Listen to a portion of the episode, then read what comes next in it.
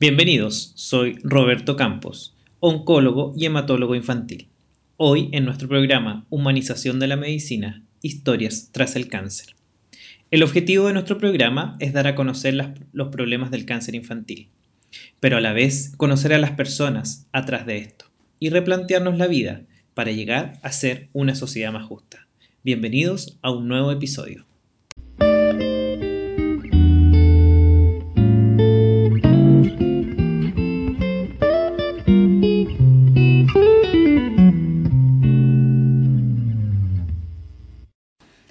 ¿Cómo están? Bienvenidos a un nuevo martes más de live. Hoy va a estar muy, muy entretenido. Tenemos una tremenda invitada que es Ignacia Patilo, quien es directora ejecutiva de DKMS y además que nos va a contar de su historia personal, eh, de haber vivido el proceso del cáncer infantil junto a su hijo. Vamos a ver si la Ignacia está conectada. Sí, sí. Saludamos a la Bea, que está ahí. Hay más gente conectada. Ahí está la Ignacia. Hola Ignacia. Hola, ¿me escucháis? Te escucho súper. Ya. Te veo y te Yo escucho súper bien. ¿Tú escucháis bien? Sí, perfecto. Ahora sí. Perfecto, ahí sí. Le damos la bienvenida a Ignacia, como les comentaba anteriormente, Ignacia es periodista, es, además eh, tuvo un hijo con cáncer, es creadora del programa Quiero Ser para ayudar a financiar trasplantes de médula ósea y es directora ejecutiva de KMS. Además, actualmente es miembro del directorio de Fundación Cuidemos la Vida, que se dedica a acompañar a las personas en cuidados paliativos. No sé si me equivoqué en algo, Ignacia, alguna otra cosa. No, no, todo súper. Gracias. Excelente. Bueno, para la gente que no te conoce, la idea de, de estos lives son de, de poder un poco eh, complementar el proceso del cáncer infantil. Eh, se parece que se escucha mal, ¿o no? ¿Se escucha mejor? Sí. A ver. Eso dicen que se escucha mal, Sí. no sé si los dos o... Parece que tú te escuchas un poco bajo. No sé si tienes unos audífonos. ¿Sí? Sí, a lo mejor para que... Entonces, la idea es dar a conocer las problemáticas del cáncer Ah, infantil. Ahora sí. Y eh, hoy día tenemos a Ignacia. Para la gente que no te conoce, Ignacia, tú autopreséntate. Ya, bueno, sí, mi nombre es Ignacia Patilo. eh, como decía Roberto, bueno, nosotros nos conocimos en, la- en el Hospital Clínico de la Católica. eh, yo tuve un hijo con cáncer eh, y después de eso me he dedicado un poco a este tema. eh, ahí contaba un poco Roberto lo que hicimos con la Mónica Gana en la Fundación Casa Familia, que creamos un programa para ayudar eh, especialmente a pacientes que necesitaban pagar eh, parte del trasplante de médula porque antes no estaba todo se fondos para poder apoyar. El Perdimos tu audio. Ignacia. Ah, Sale mira, ¿sabes como una, interferencia. Espérame un segundo. Bueno, más ahí. sí, mucho mejor. Ya, sí, no, es que el audífono estaba un poco mal. Eh, sí, es eh, eh, así armamos el programa Quiero Ser y después de eso eh, me uní al equipo de KMS, eh, que es una fundación alemana que después creo que les voy a contar un poco más. Y eh, hoy día soy directora ejecutiva. Eh, además, soy periodista, eh, tengo tres hijos, el mayor de ellos lamentablemente murió de cáncer, eh, pero tengo además otras dos hijas, una de seis y una de cuatro. Excelente. Oye, Ignacia, y un poco, ¿cómo, cómo llegaste a este camino? ¿Qué fue lo que te fue dando? Porque tus inicios fueron más bien en otra área, eh, pero yo Sí. creo que después del diagnóstico de tu hijo fue, te fue impulsando un poco a eso. Cuéntanos un poco eh, cómo te llevó el camino a esto. Sí, mira, yo, claro, yo como, periodista trabajaba en una agencia de comunicaciones eh, muy contenta, siempre me gustó mucho mi trabajo, eh, pero de un momento a otro mi hijo se enfermó de cáncer. eh, obviamente todo ese año que estuvo en tratamiento estuve con él Eh, y dentro de las cosas que pasaron cuando él estaba enfermo fue que a pesar de que él tenía un diagnóstico distinto, él tenía un tumor cerebral, eh, pero por recibir dosis muy altas de quimioterapia eh, necesitó después un trasplante de médula. tuvo una plasia medular severa, que es cuando la médula deja de funcionar básicamente, y él necesitó este trasplante y su única hermana en ese momento no, no era compatible con él, era cero, no, no tenía nada de compatibilidad. Así es que ahí por primera vez escuché hablar de que existía un registro mundial de donantes, personas dispuestas a donar células madres sanguíneas o, médula eh, a pacientes de cualquier parte del mundo sin saber quiénes eran. Me llamó mucho la atención. Y lo siguiente que me llamó la atención es que mi hijo necesitaba un trasplante de manera urgente. Él él estaba con una infección muy grave y si es que no tenía, no recuperaba su médula, él no iba a sobrevivir esa infección. Eh, y lo necesitamos, tuvimos que pedir urgentemente esta donación en dos semanas y esta persona, un alemán de 24 años tenía entonces, dijo que sí, donó y tuvimos el trasplante a tiempo, le dio al menos cuatro meses más de vida eh, y ahí yo dije, bueno, si esto pasa en Chile, yo quiero ser parte. Y así fue como entré a DKMS en algún momento. Y en el, en, el, en el proceso más íntimo, Ignacia, como, como familia, eh, para a lo mejor personas que están pasando un poco lo mismo que ustedes pasaron, ¿cómo viviste desde el inicio, desde que se plantea el diagnóstico, eh, que esto es como un balde de agua fría, que es bien complejo, como que te cambia el mundo, eh, otro idioma, otras palabras, hasta el proceso ya de también del trasplante posterior y después del, proceso también de la muerte. ¿Cómo se vive todo esto en general? Sí, bueno, em, creo que las experiencias son bien propias de cada uno. Em, obviamente que el resultado también influye en cómo uno cuenta y cómo uno siente que fue la experiencia. Obviamente eh, me cuesta pensar en, en cosas positivas cuando miro hacia atrás, pero eh, lo que sí siempre he dicho, no solamente con un diagnóstico de cáncer, sino que cuando algo muy terrible pasa, este balde de agua fría que tú decías, mm. eh, es que ese es el peor momento, yo creo, el peor momento, cuando uno le dicen tiene cáncer, uno inmediatamente mira el peor escenario y se empieza a pasar todas esas, no son tan películas, porque puede pasar, y, eh, pero de ahí en adelante como que uno empieza como a vivir en ese mundo eh, y, las cosas empiezan a calmar y uno empieza a agarrar estas dinámicas que uno nunca pensó que iba a tener que, pasar, uno empieza a entender. Eh, si hay algo que a mí me ayudó mucho fue siempre involucrarme en lo que estaba pasando en términos médicos y trataba de entender todo, todo lo que estaba pasando. Para mí eso era al menos un, una manera como de calmar mi ansiedad, de esa sensación de no puedo hacer nada, porque cuando uno entiende, al menos uno siente algo de control. Eh, sí, sí, y, también es importante que, uno opine y que uno tome decisiones junto con los doctores, y, yo creo que eso es algo que, que nos ayudó a, mantenernos un poco más tranquilos durante el tratamiento. Eh, también, eh, bueno, obviamente las familias reaccionan de distintas formas y, otra cosa que uno aprende es que cada uno, por sentir lo mismo, reacciona de maneras distintas. O sea, hay unos que eh, les cuesta mucho reaccionar, por ejemplo, otros que se ponen muy prácticos, otros, pero al final todos es por la misma razón, es que están viviendo un estrés demasiado grande, una pena muy grande, eh, están muy, muy asustados y, y, frente a eso cada integrante de la familia reacciona distinto y, yo creo que es bueno como aceptarlo y, y, y aceptar que es así, no esperar que el resto reaccione igual que uno o que el resto espere que uno reaccione como ellos. Así que esas son como las primeras etapas.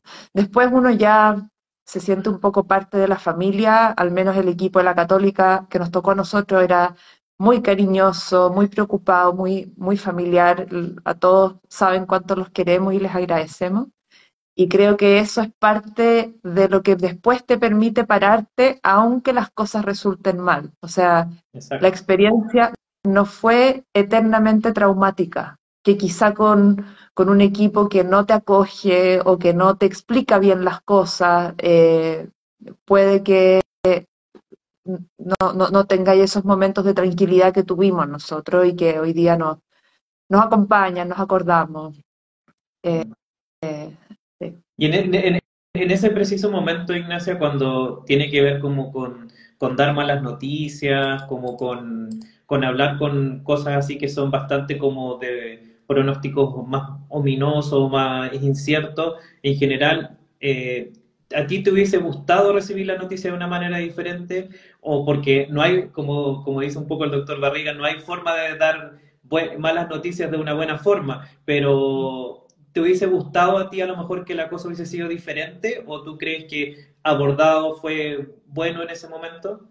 Sí, mira, Sí, es cierto, no hay una mejor manera, pero eh, personalmente tuve una experiencia mm, dentro de todo lo malo, eh, tuve un poco de suerte porque mi hermano es médico y mi hermano estaba en ese momento y fue él quien pudo junto con otra doctora decirme la noticia una vez que vieron los, los resultados de las imágenes. Entonces fue eh, ellos supieron hacerlo muy bien dentro de todo. Yo reaccioné de cualquier forma y eso hubiera pasado, da lo mismo como me lo hubieran dicho, pero, pero, pero fue con, tranquilidad, fue con paciencia, eh, eh, todos fueron bien cariñosos.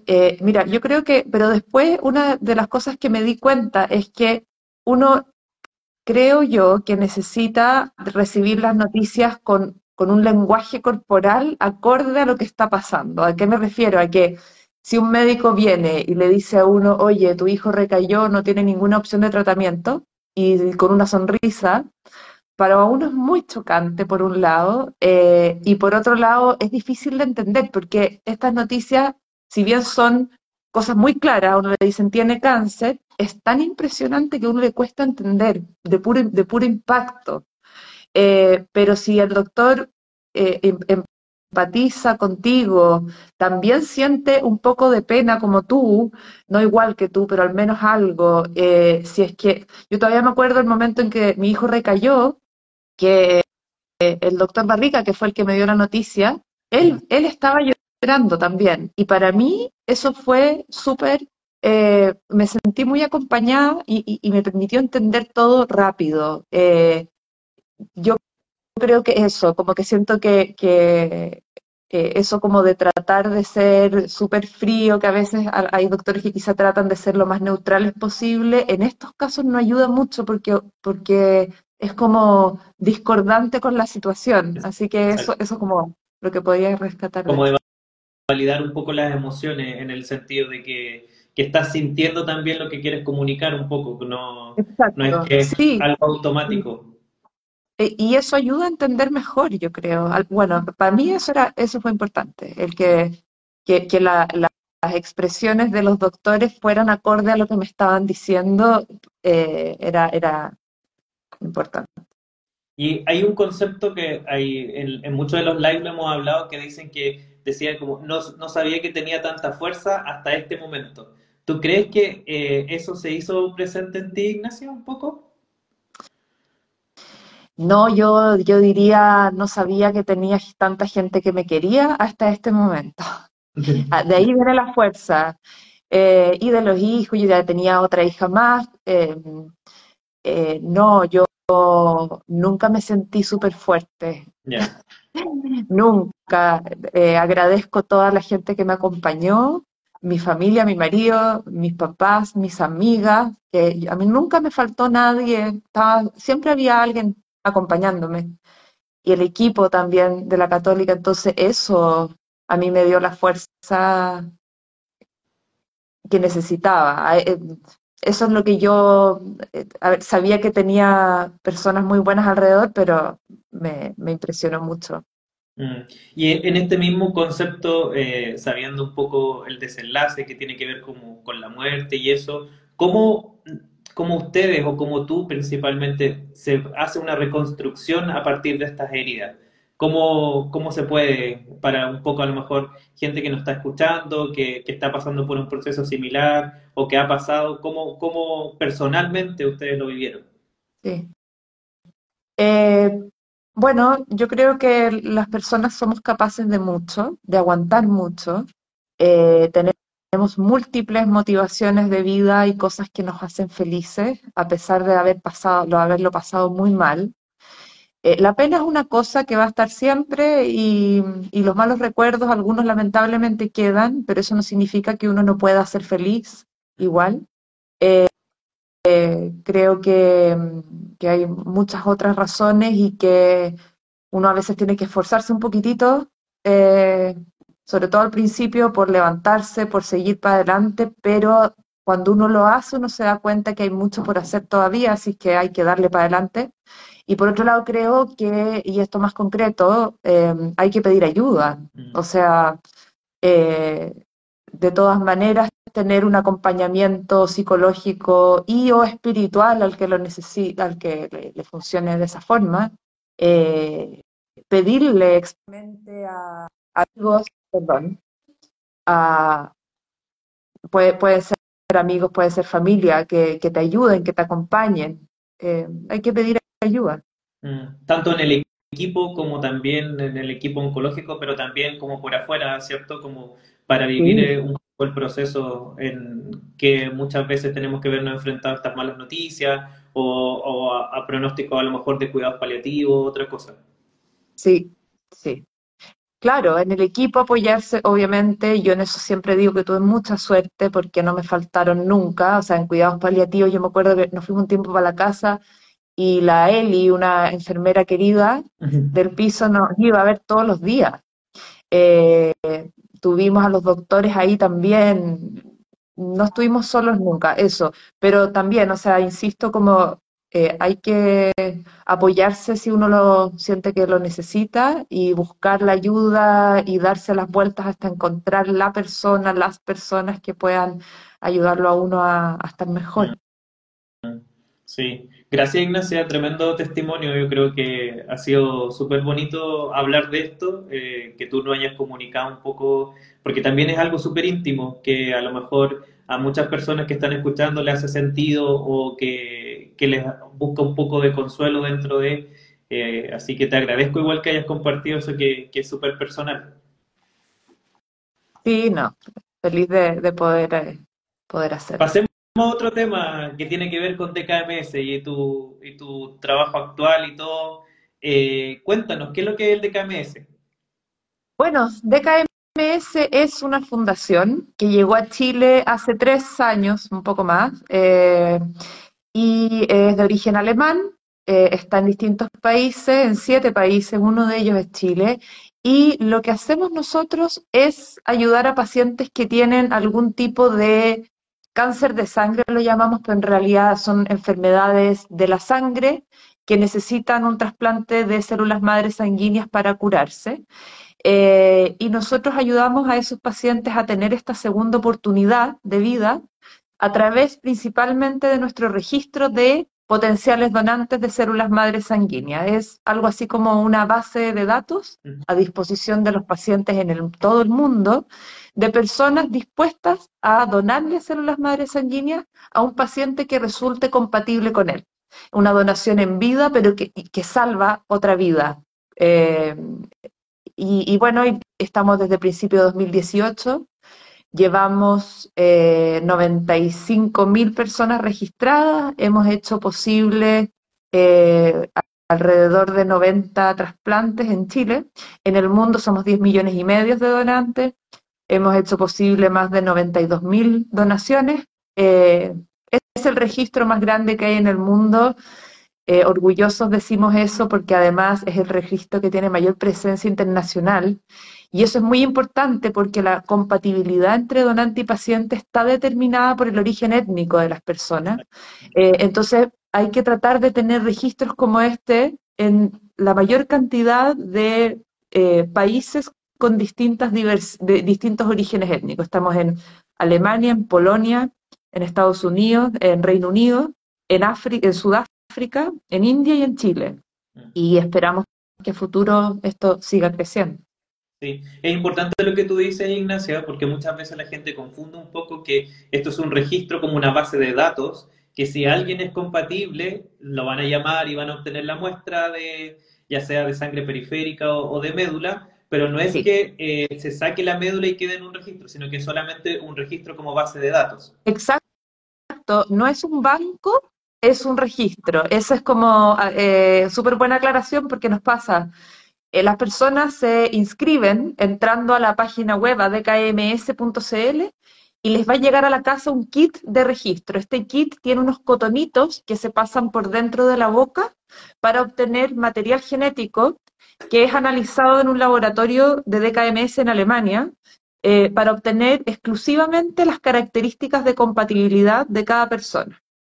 Eh, y eso es información que es básicamente un número de donante asociado a ciertas características de la persona, como su edad, género, etcétera, eh, y estas características de compatibilidad quedan en la base de datos. Y si, y si algún día en alguna parte del mundo un paciente tiene esas mismas características de compatibilidad, ahí la persona es llamada y se le pregunta si está dispuesto a donar. Mm. ¿Y tiene algún costo, Ignacia, registrarse como donante? No, para el donante no tiene ningún costo ni el registro, ni la donación, ni cualquier gasto asociado, o sea, cualquier gasto asociado a tener que donar es cubierto por la fundación. Del donante que esperamos disposición, generosidad, eh, que lo haga sabiendo que va a salvarle la vida a alguien y eso. Perfecto, entonces me llega a mí el kit, yo lo pido a través de www.kms.cl y me llega este kit con los cotonitos. Después de eso, ¿qué hago con, este, con estos cotonitos y este sobre?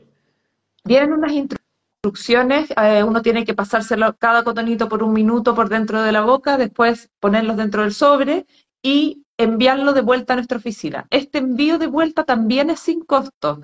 Eh, pueden hacerlo en Correos de Chile depositándolo en el buzón porque dentro del kit viene un sobre ya pagado, prepagado por nosotros en el fondo, entonces lo depositan. O en los buzones, en el caso, hoy día ya estamos teniendo algunos buzones en regiones, pero principalmente en la región metropolitana tenemos buzones en las farmacias Cruz Verde, en más de 60 farmacias, creo que son 66 farmacias. Eh, pueden echarlo también en ese buzón cuando tengan que ir a la farmacia. Importante eso, devolver el kit lo antes que puedan eh, porque sin eso no hay registro, así que eh, ese es un punto importante. Exacto, y tenemos un buzón en Clínica Sanatorio Alemán que se instaló hace más o menos dos meses en la farmacia de, abierta al público, así que tenemos kit a disposición de que puedan retirar ahí mismo los kits y además puedan depositar si es que lo piden a través de, la página de, de KMS. Claro. Sí.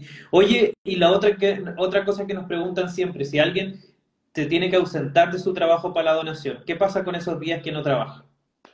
Sí, mira, inicialmente eh, se le pide al empleador que, eh, si es que la persona es empleada, en el fondo no es independiente, que eh, ojalá le pague a la persona esos días. Vendría siendo una especie de donación de la empresa, que sería pagarle los días que se ausente, que por lo general es eh, un día por chequeo médico y después la donación puede ser desde un día en el caso de donar por aféresis, o sea, sangre periférica, o puede ser un poco más largo, sobre todo en el caso de donar médula ósea.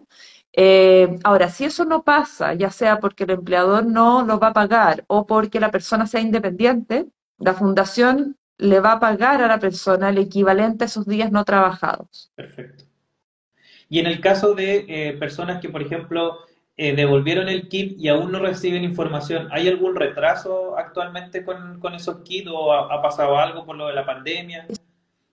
Eh, mira, en general, bueno, la logística ha sido un tema importante, sobre todo en la pandemia, pero antes también, porque los sistemas de correo en Chile son un poco complicados.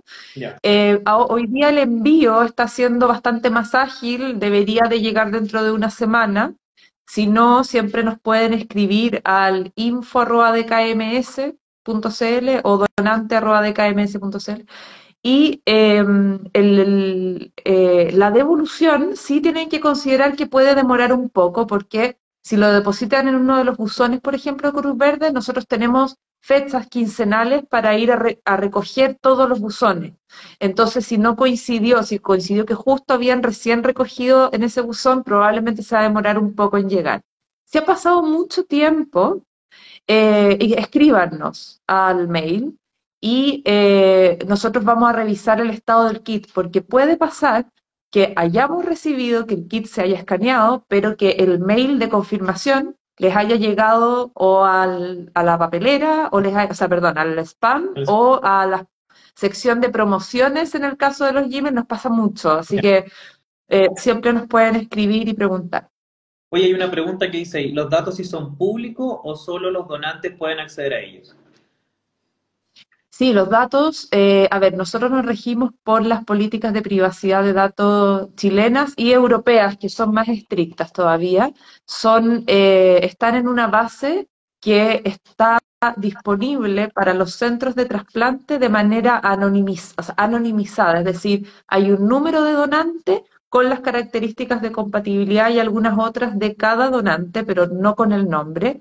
Eh, no están disponibles para nadie más. Eh, si la persona, el donante, quiere conocer sus características de compatibilidad, nos las puede pedir, obviamente, y él las va a recibir, pero eh, sus datos van a quedar protegidos en esta base. Solamente el centro de donantes puede acceder a los nombres perfectos de contactar a la persona que es requerida para hacer la donación, pero para los centros de trasplante, como decían, que son quienes acceden a esta base, no hay nombres, hay solo números de donantes con ciertas característicticas. Mm. Y Ignacia, si nos puedes como explicar un poco para la gente que, está escuchando, lo que nos va a escuchar después, si soy seleccionado, ¿cómo se obtiene la, muestra de médula ósea? ¿De ¿Cuáles son las formas? hay dos métodos de donación. El más frecuente que se da como en un 80% de los casos es la donación por sangre periférica. Esto es eh, muy parecido a cuando uno dona plaquetas. Eh, a uno le pinchan en el fondo los dos brazos, por uno se extrae la sangre, esa sangre filtrada por una máquina para seleccionar solamente las células madres sanguíneas y uno le devuelven la sangre por el otro brazo y uno está en este procedimiento entre cuatro a seis horas por lo general, un día, a veces se requiere un segundo día si es que la cantidad que se recolectó no es suficiente para el paciente. Eh, y em, eh, bueno, es un proceso ambulatorio, como les decía, muy parecido a una plaqueta, se llama aféresis, este proceso de extraer y apartar células madres y después devolver. El otro método que ocurre en, una en la menor cantidad de los casos es la extracción de médula ósea, eh, o de células madres desde la médula ósea.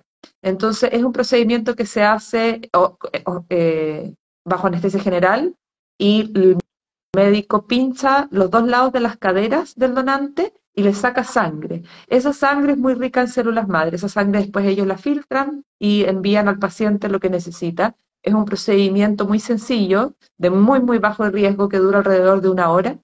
Y después el donante se queda uno o dos días hospitalizado hasta que recupera sus niveles sanguíneos y, no tiene dolor. Eh, los pacientes que han, eh, perdón, los donantes que han hecho por este método describen como el dolor de, después de la, donación como haber hecho ejercicio, como estar molido. Eh, al parecer no es, no es tanto y, dura poco tiempo. esos son los, dos métodos de donación. Ya. En general, la gran mayoría son como por aféresis, que es como ir a hacer una, cuando uno da una transfusión, pero un poco más extensa, así como para que se, Exacto, más Exacto. Sí, bastante más largo. Sí, a todos los donantes esto es súper importante. Antes de donar se les hacen chequeos médicos muy completos con el fin de, ya son procedimientos muy seguros en sí, los dos, pero para bajar aún más los riesgos se hace eh, obviamente todos los marcadores infecciosos y se eh, hace un ecocardiograma, espirometría, eh, ecoabdominal, etcétera. Un chequeo probablemente el más completo que uno, que uno va a tener para asegurarse de que el donante está 100% sano para donar. Perfecto.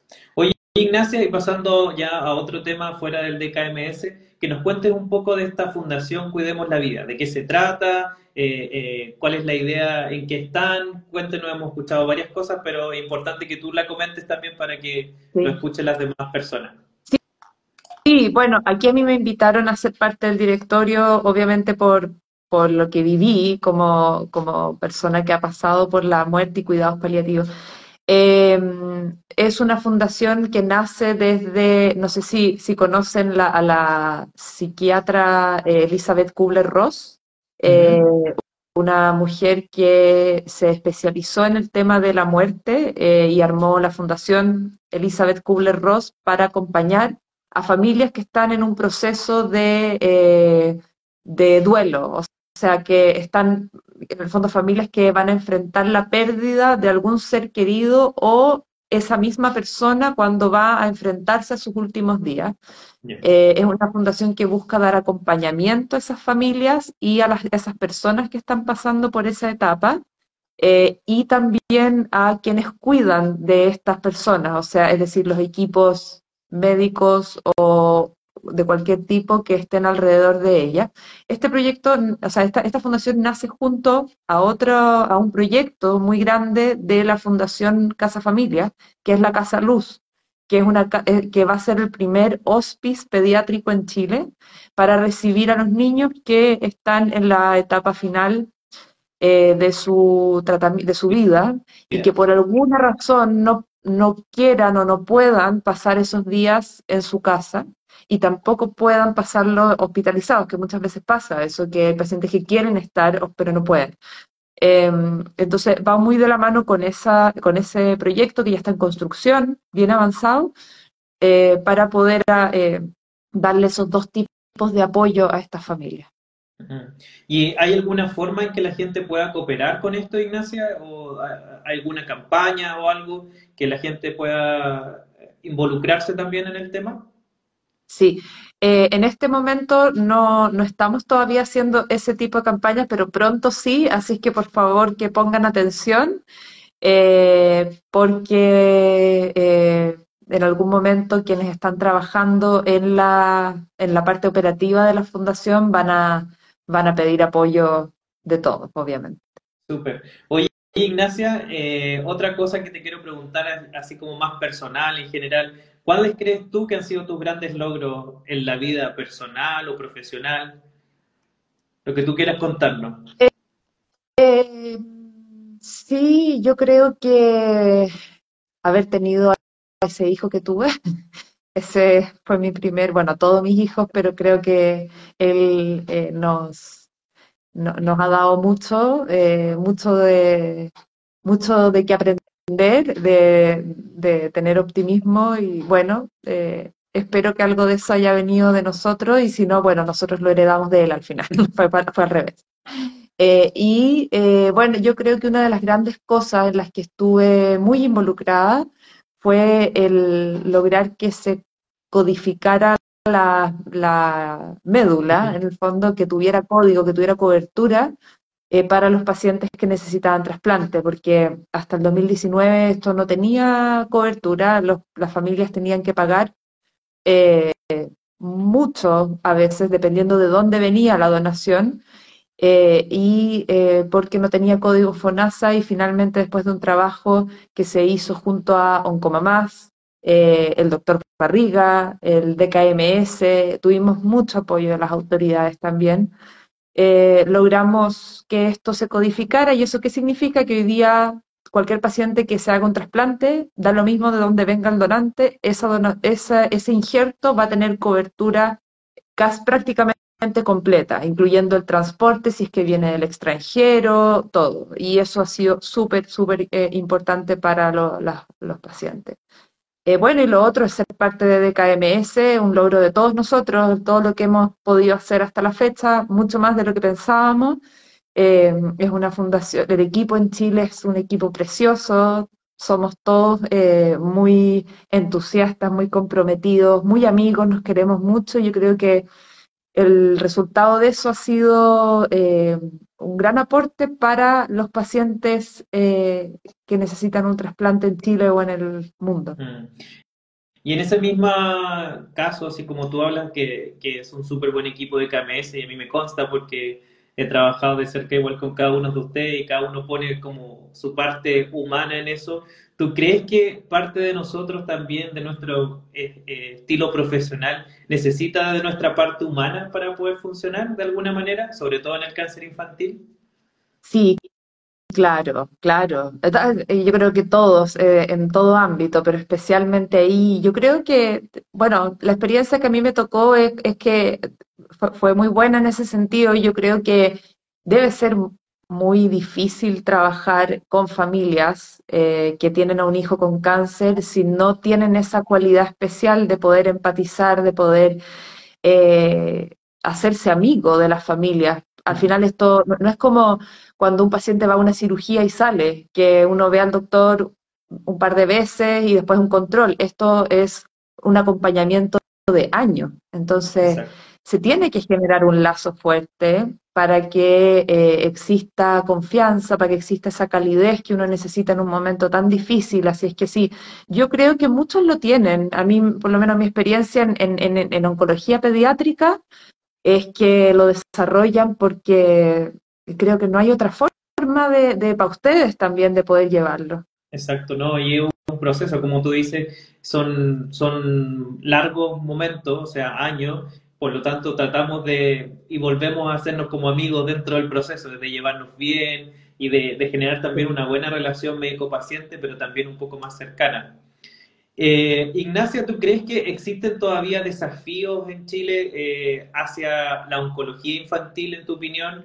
o qué labor como país estamos todavía al debe como en la oncología pediátrica? Sí.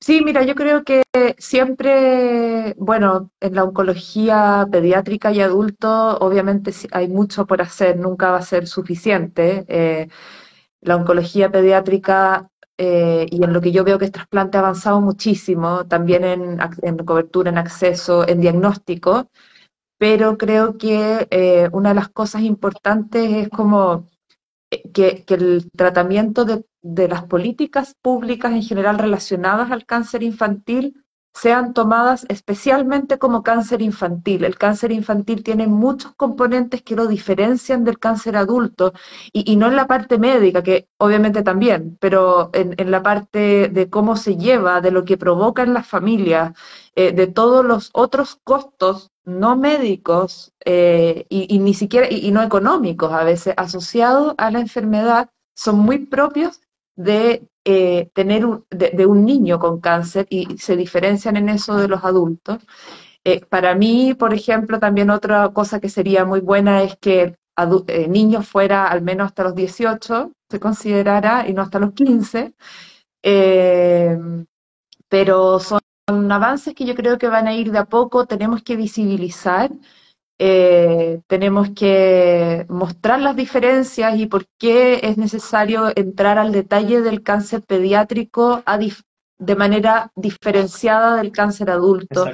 Eh, porque hay otras consideraciones a tomar en cuenta, simplemente por eso, y que son vitales para el tratamiento de los niños. Claro, que tienen que ver con el acompañamiento, con el equipo multidisciplinario, eh, todo este proceso en general de engranaje que permiten también que el, tratamiento, como tú decías, se pueda llevar también de una mejor manera, no solamente independiente del resultado al final del día, eh, el proceso es importante. Claro.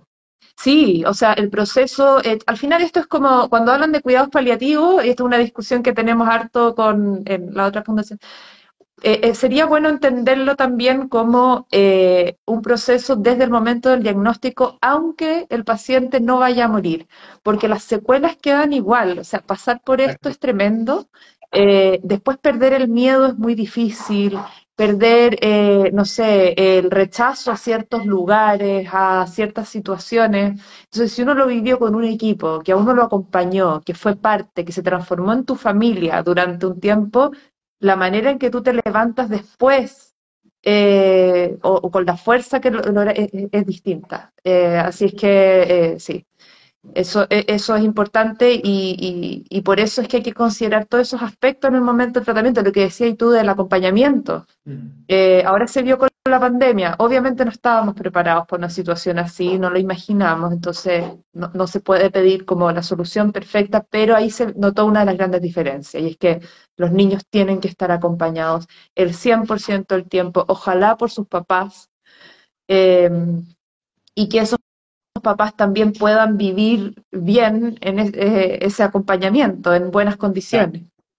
Sí, es súper interesante igual lo que planteabas tú, Ignacia, que tiene que ver con, los cuidados paliativos, de, hacer una, una, cosa como bien paralela al diagnóstico, al debut del paciente, eh, porque no tiene que ver con eh, cuidados paliativos final de vida solamente, sino que también con eh, todos estos pacientes, se estima más o menos que el 90% de los pacientes que pasan por cáncer infantil van a tener alguna secuela y cómo esas secuelas se pueden subsayar un poco o se pueden mejorar con el tratamiento de cuidados paliativos, que es más bien es mejorar en la calidad de vida del paciente, no es hablar del final de la vida. Exacto, eso es, es mejorar la calidad de, la, vida y, y refiriéndose a la salud física y también emocional, o sea, el, eh, genera secuelas a nivel emocional también en los pacientes y en las familias. Entonces, cuidar eso desde el primer momento eh, es súper importante y es un tema de concepto, de que, que, ojalá nos acostumbremos a definir de esa forma eh, el cuidado paliativo. Sí, y también de visibilizarlo, porque muchas veces también está el concepto en la sociedad o en las personas que cuidados paliativos tiene que ver como con final de vida o con muerte sino también asociarlos a un proceso de que tiene que ver con mejorar la calidad de vida, mejorar el confort del paciente, alivio del dolor y de otras otras cosas, como también desde el punto de vista de la oncología integrativa, que podemos agregar a eso y que puede mejorar tremendamente la calidad de vida del paciente y también, por ende, de segundo lugar, la familia.